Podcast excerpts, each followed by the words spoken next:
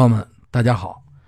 其实今天挺突然的，因为早晨起来的时候，我拉开窗，外边的雪还不是特特别大，就是零星半点的一点点你知道吗？它很快就掉到地地上，以后立马就融化了，就是你可能看不到雪的那种感觉。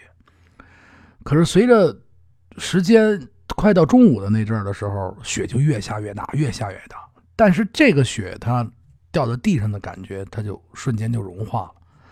但是还是很美，确实很美。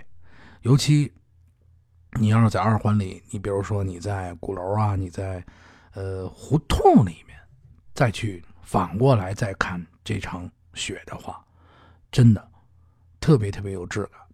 我下午就去了趟胡同。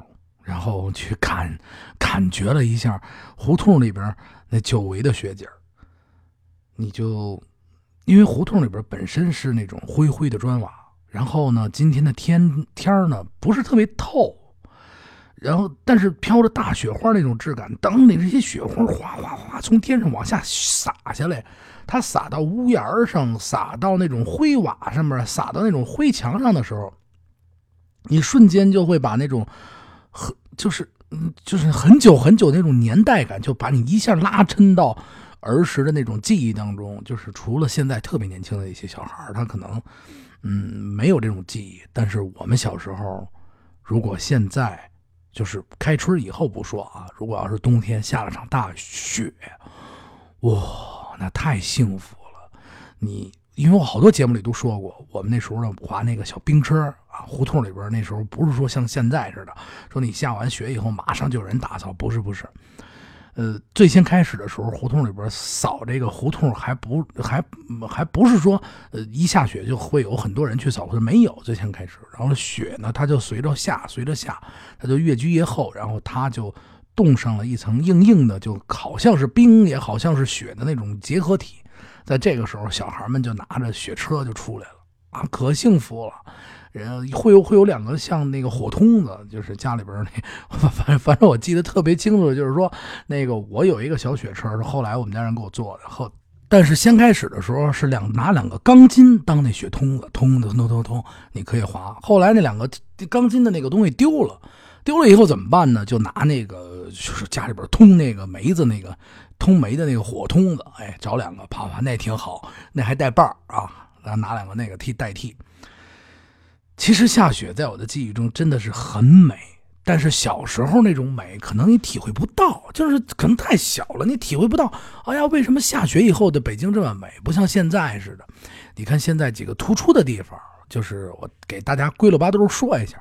前门前门的那一片呃，长巷几几条几条那一块然后就是鲜鱼口的斜对面修复修了一片老的，就是把老的拆了一片，盖了一片新的平房，然后那个号称是三里河复修了一下，那那也还不错。然后尤其前门那附近一带的那些胡同里边，现在都修的不错了。如果你有时间，就可以上前门附近的那些胡同里边去转转。现在最好的是什么？他们把那个就是，呃，政府部门就是把天天上的那些乱七八糟的电线全归了八兜的走到地底去了。哎，这一走到地底下，胡同漂亮，好多胡同都特别漂亮。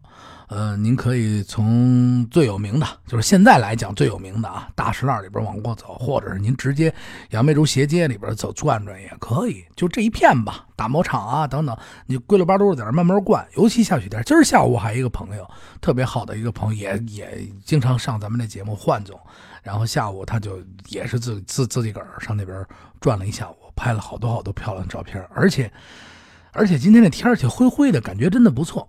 但是今天这场雪让我想起了什么呢？我在外边看雪景的时候，我就无意间想起了我小时候下雨。你说也特别奇怪了，怎么下雪就想起了下雨？就是在我很小的时候，呃，我感觉北京的雨它还很多，它还不像现在似的，见天到晚的不下雨。有的时候你隔好长时间才下一次雨。我我小时候我记着。是不是我不知道是不是我记忆坏了？这雨一下下好几天连着，噼里啪啦噼里啪啦，就跟南方似的，它下下下下下，而且这雨呢是一会儿大一会儿小，一会儿大一会儿小，一会儿大一会儿小。然后这个雨打在那个玻璃上，从那屋檐里边唰唰唰唰唰，一点一点连成线的往下走的那种质感，真的可美了。然后它会下好几天，会下好几天的时候呢，第一，小时候下雨的时候就觉得睡觉可香了，现在也是睡觉也特别香。你看，咱聊聊下雪，完了以后我这又蹦到下雨的，因为今天这场雪其实让我感觉了像雨，因为它化的很快。下完春雨以后，尤其春天的时候，哎呀，最好玩的事情就发生了。胡同里边，我记得最最清楚的，暖和天以后。蜗牛就全爬出来了。哎呦，墙上，我记得小时候还有一个那个小小的那个儿歌，我那个蜗牛蜗牛，你先出犄角后出头。哎，真的是这样。我小时候就是唱着小小这个小小的那个歌谣，然后在胡同那墙上看着那蜗牛，哎呀，尤其你就看着它慢慢的在那墙上爬，然后流出后它的屁股后边会流出一根线似的，它走过的路，然后它那两个犄角两个小触角在那爬呀爬，特别有意思。哎，这个是胡同里面的一景，就是就是现在回忆起来的话，他们爬的那种破墙上的质感。慢慢慢慢的也是特别特别的美好，然后在在蜗牛爬的同时呢，就是地底下就开始干嘛了？春天开始暖和的时候，哎，蚯蚓就开始出来了，我们就刨蚯蚓，刨蚯蚓也特别好玩。反正小时候特别淘气，这刨完蚯蚓以后啊，就让它在这爬爬爬爬动换，也不干别的。然后要不然呢，就留一点小蚯蚓干嘛呀？搁到罐头瓶里啊，上桃林公园啊，上河边啊，哎。哎，钓点那个小鱼虾去。哎，我们就爱好干这个。尤其陶然亭公园，我说了好多次了。陶然亭公园里边的河虾，我是吃陶然亭公园里边的河虾长大的。但是至今，我有一个奇怪的事情，我就不知道陶然亭公园里的那个河虾到底是养的还是野生的。为什么我这么说呢？因为他那儿的河虾不是说现在你看的那个倍儿小那种，不是，它很挺大，大概有一指长。然后它有两个大夹子在那儿，这这这这两两个小的小小夹子，然后你给它捞上来以后，极鲜无比。我们只要是一到了周六周日，那例行的事情就是在家待着没事我们就蹬着自行车，我们几个小孩然后我们就其实也不用准备什么，先是准备罐头瓶然后呢，因为那时候你没有地儿找特别牛逼的绳去。那时候就找什么绳啊？就找那个塑料绳，就是包点心盒子那种绳，然后一根一根接起来。然后到陶然亭的路上，我们到就是特别牛逼的事情是怎么？陶然亭的路去往去往陶然亭路上呢，我们从菜口那边往往这边走的时候，会有饭馆，然后去羊骨的，其实羊不是卖羊蝎子的，就是羊骨头。哎呦，一见羊骨头，特别特别奇怪的事情，就在我记忆中，我们只要是想去。陶然亭抓虾去，就一定能找到这个羊骨头，真的啊！你当时什么准备都没有，罐头瓶也没有，路上就捡捡捡捡捡捡一罐头瓶，然后捡绳都是现都是不是说从家里边现成准备的，捡绳然后捡罐头瓶就是那种做做那个水过去那水果罐头上面一个薄薄的一个铁皮，底一个罐头瓶，捡那种罐头瓶然后一系，然后往陶然亭去的路上，我们一定能找到羊骨头，一定能。因为我在我记忆中不是说特定就知道哪儿有羊骨头，不是不是，是路上的时候我全是无意间找的。找到完羊骨头以后，嚯，拿着小瓶噔噔噔就跑桃园去了。鲜啊，不就是就就就是你要是去钓虾的话，这捞虾的话，就一定就是我们就不去大雪山玩了，因为你拿不了那么多东西。拿着罐头瓶就到那陶然亭大桥，陶然亭那大桥那底下那块把这个罐头瓶里边搁上那骨头，扑隆顺下去。大概你等个十分钟，我们在那桥洞里边有那桥洞里边不是弯弯的，在桥洞里边坐着玩。大概等等个五分钟十分钟，你就把那罐头瓶拿上来，嚯，下面好几只，捞一下午虾，开开心心的把这虾装在袋里边。到家以后，哎，把这虾洗，我我忘了洗不洗了，这记不清楚了，可能也没洗。然后弄点面粉，弄点鸡蛋，把这虾整个就搁进去，然后完了以后摊成鸡蛋饼，嚯！奇香无比，现在还是奇香无比。咱们再说回来，下下雨，下完雨以后，我们还会还爱干嘛呀？我们家其实当初住的那个地儿啊，呃，它是挨着十四中，又呢这边又是回民中学，就是回民中学跟十四中实际上就隔一条马路嘛，啊，然后完了以后，就是他他那两堵墙就一个地方嘛。下完雨以后，胡同里还有一奇景，就是十四中学那操场啊也挺大，但是操场的东边堆着好多呀破树干。哎，这我是记得记得特别清楚的。春天下完几场雨以后，胡同里边整个胡同里的人就会从这个十四中这后门，因为原先我小时候他这后门是开着，你随便进，就就乌泱乌泱乌泱全挤的这个这个这个十四中这个操场里边干嘛去呀？啊，去上里边摘木耳去。而且这还得怪我们几个小孩，为什么要怪我们几个？因为我好几集里边都说过，我们老是进到那个十四中的那个那个操场上，上人家房上坐在人房上玩那滑梯去，上面不是铁板吗？有一次我们进去了，进去完了以后呢，我看那树上真的是不夸张，我看那树上长的全是特别大的那个木耳，可能是不是我小时候长得特别小，他就认为那木耳特别大，一片一片的，然后我就摘了几个，嘣嘣跑回家去了。跑回家的时候就有人看见了，然后我就问我妈。问我爸，我说这什么？人说你这，我爸我记得特别清。我爸说你哪摘的？我说我十字中那个广场上没人要，这什么东西？我爸说是木耳。走走走，咱们去。我们就先摘去了。然后我爸顺手把我们家院真叫上。好，这一下，好家伙子，乌泱乌泱的人，一麻袋一麻袋的摘木耳的，你见过吗？整个胡同去把人木耳全摘了。我但是全吃了，我也不知道那玩意儿能不能吃，但是吃了也没病。哎，这是一景儿。这是小时候下雨的时候，胡同里边尤其春雨，啪啪啪啪一下，哎，一个景儿特别有意思。然后就是逮鸟，就这个时候的时候，就是我小时候的那个这个春天的这个时间段。当你下完雨以后，小麻雀什么的，它都飞不起来了。哎，它在那树上就在那待着。就在这个时候呢，就是比我们大一点的孩子就烧鸟去了。他们就是有有的那个是就是粘鸟的粘网一指两指的不去，他们就烧鸟去了。然后完了以后，他们有各种各样奇怪的不奇怪的办法去逮这鸟。有的就直接拿一小兜哎，逮一只，逮一只完了以后回家养着去，还挺好玩哎呀，现在想想，我们的小时候还真的是挺幸福的，因为最起码你走过的那个年代。虽然说不不像现在似的，你坐在家里边拿开手机就能听我聊天就能听怎么着，但是那个年代真是充满了各种你到户外活动的经历，让你走出去去玩我觉得那个是最美的。而且每一个人，你要想玩的好，你就得出去自自己个儿动手。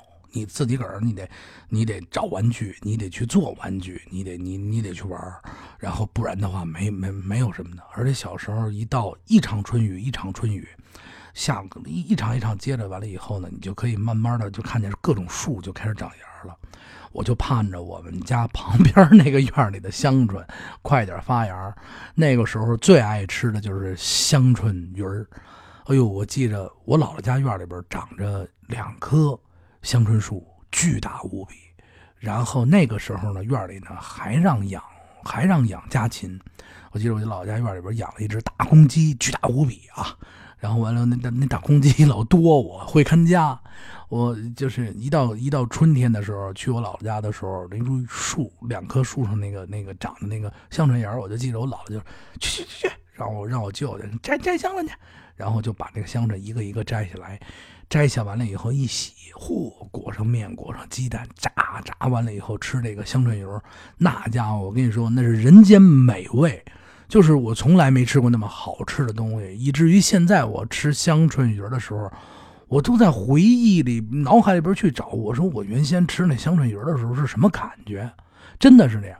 然后曾经一度就是从我老家回家以后，因为小时候不懂，然后臭出来啊，说这这摘两个这也还是臭，后来就是。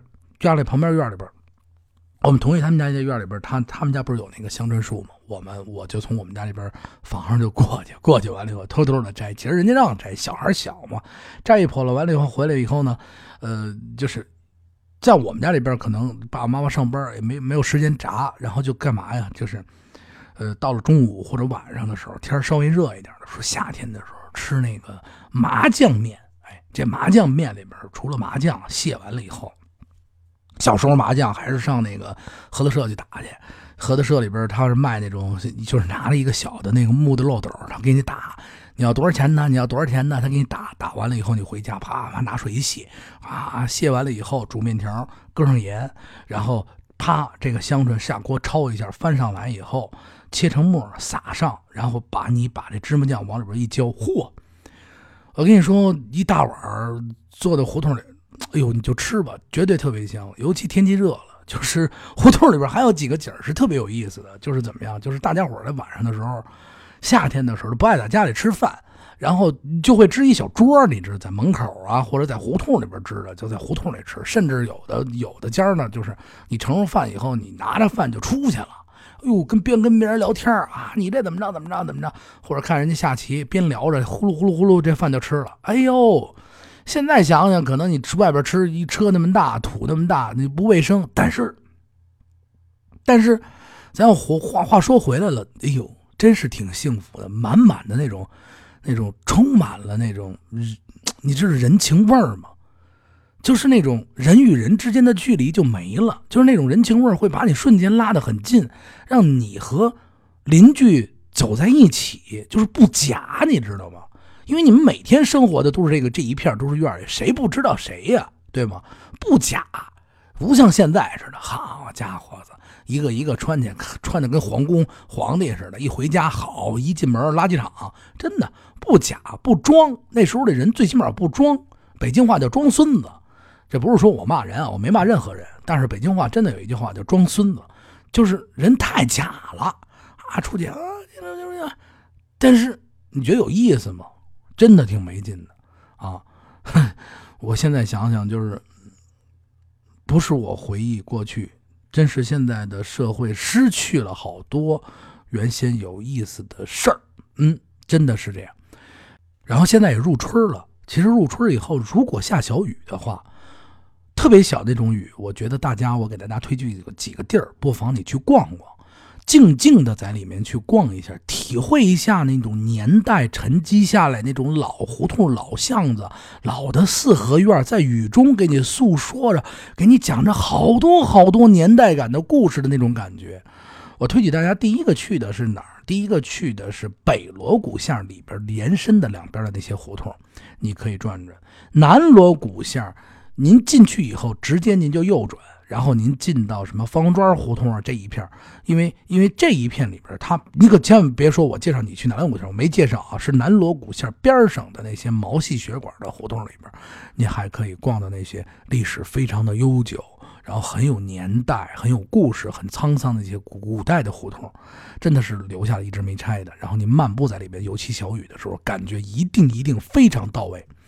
再不然呢，您就是到现在开发的地方的话，就是我推举您啊，前门这一块前门这一块呢，您别上那个大石栏了，那大石栏已经不是说我们原先的大石栏了，那已经变成了新北京大石栏。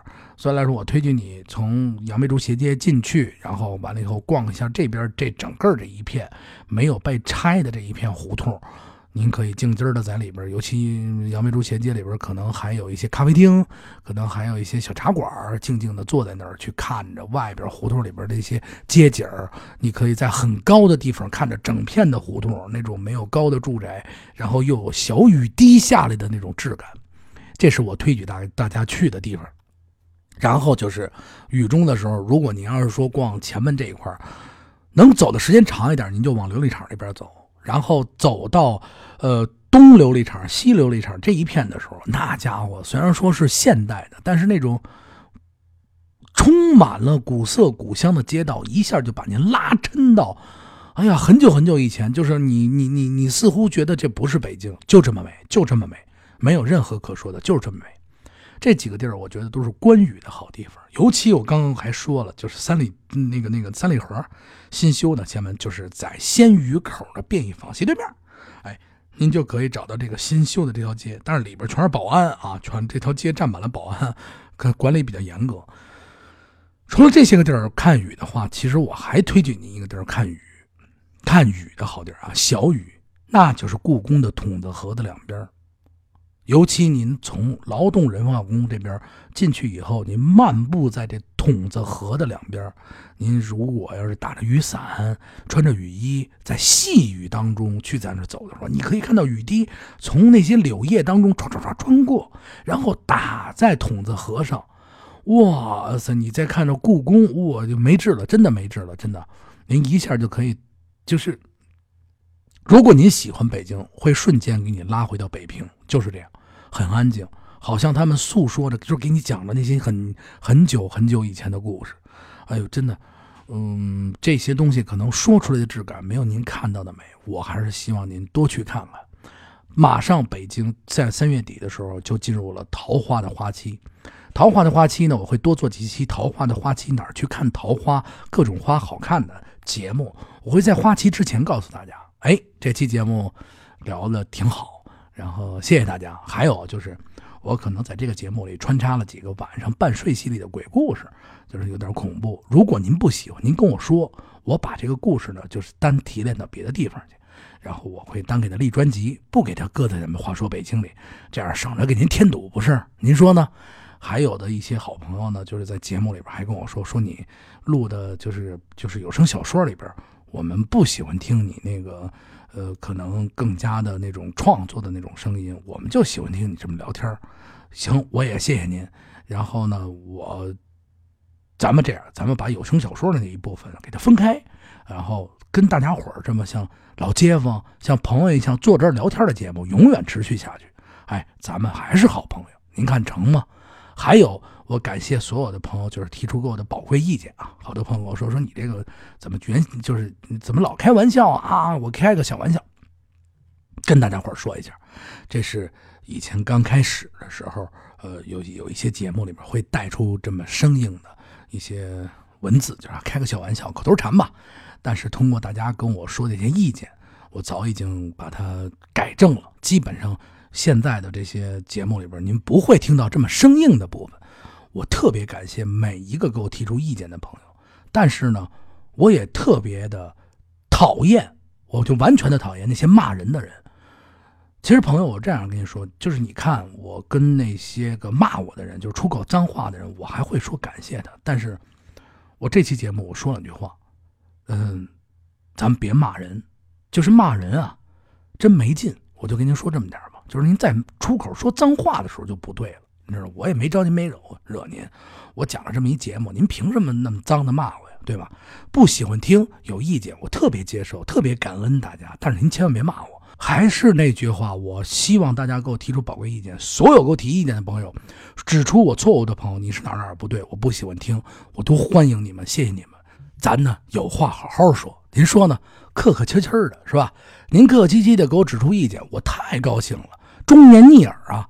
说出忠言的人，他敢说出了我错误的人，那真的朋友。但是说好话的我也喜欢听啊，还是谢谢大家。还有，其实做一期节目，你看有声小说那是赔钱的，那是那不是说你坐在家里没事的时候就是就是就怎么着。您说我没事多出去上会儿班好不好？多挣点钱，对吗？所以呢，我说的这些话呢，就是做这个节目，做话说北京，我就是想给他做好。就是想用心里边的感觉去爱北京，去把大家伙儿这对北京的感觉、故事啊，给大家讲出来。您说呢？对吗？我不是说我在赔着功夫、赔着钱，好，我上来我这挨骂来，那我还不如上马路上，我掏拿了一沓钱，我说，哎，给你一百块钱，你骂我一个小时；给你一百块钱，你骂我两小时，那不是更痛快吗？别骂人。感谢大家收听我的节目，有意见您尽可能的提，提完了以后我就改正，您看行吗？哎，还是那句话。啊，欢迎你们大家伙呢收听咱们话说北京，也希望你们呢可以订阅话说北京，点一下订阅，然后呢，您可以呢再去关注一下我的私人的微信的账号啊，八六八六四幺八，公众账号您搜索听北京，做一个小广告，关注了以后呢，可能会有更多的精彩在里面给您呈现，当然是图片啊，咱们一定是先听话说北京，感谢大家，希望大家呢有机会可以投稿，投稿的话就加我微信，您说呢？啊，再见。